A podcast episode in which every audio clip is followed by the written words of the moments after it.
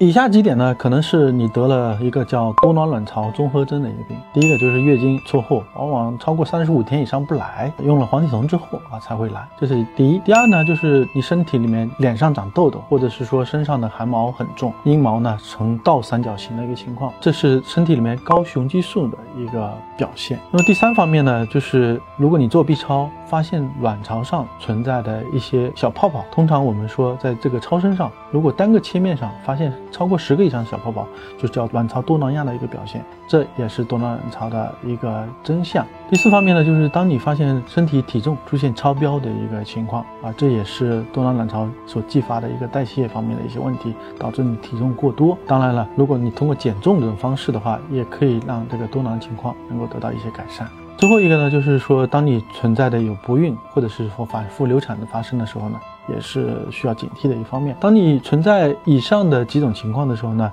应该及时到医生那去就诊啊，明确你的这个问题的所在，必要的时候进行医疗上的一些干预的措施。我是龚小明生，关注我，了解更多靠谱的妇产科知识。抖音。